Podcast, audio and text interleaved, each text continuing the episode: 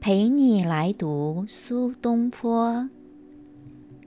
您好，我是伊若芬。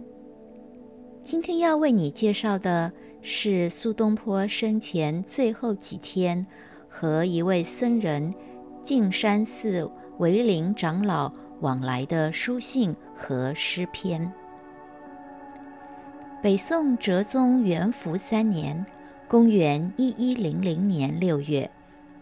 苏东坡被赦免，离开了海南儋州，北返中原。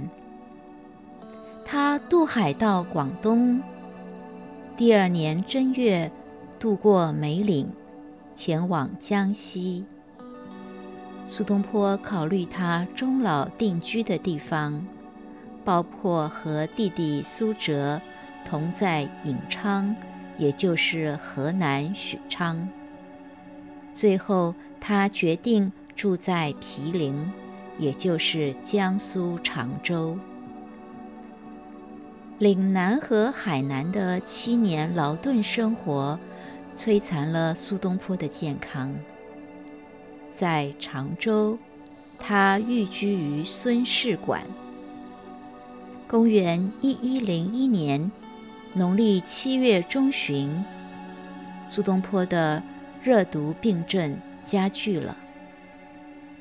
七月十八日，他知道自己不久于人世，将三个儿子叫到病床前，交代了后事。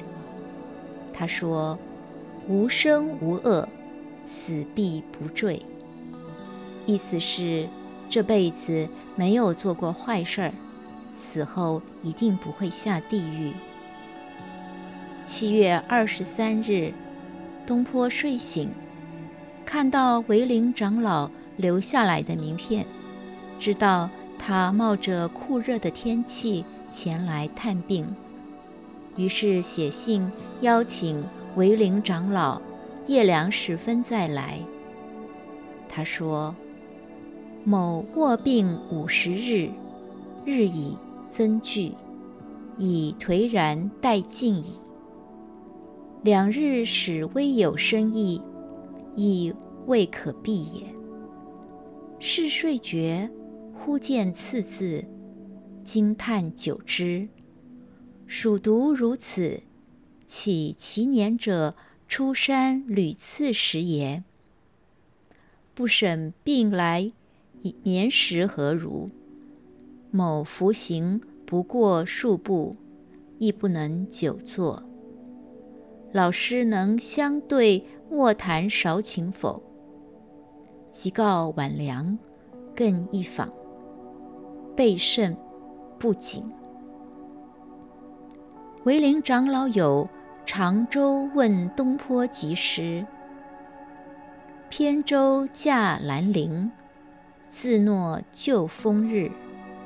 君家有天人，熊熊为摩诘。我口吞文书，千里来问疾。若以莫相酬，露住皆笑出。东坡贺韵写答径山林长老，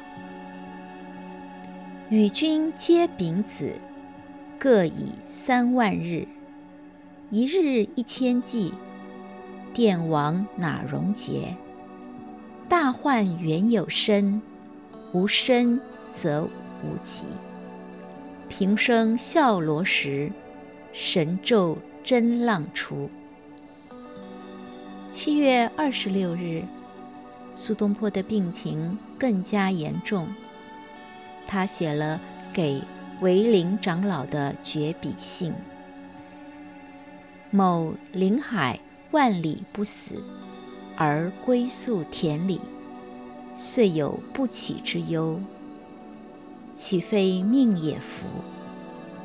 然死生亦系故耳，无足道者。唯为佛法，为众生，自重。两天以后，苏东坡去世。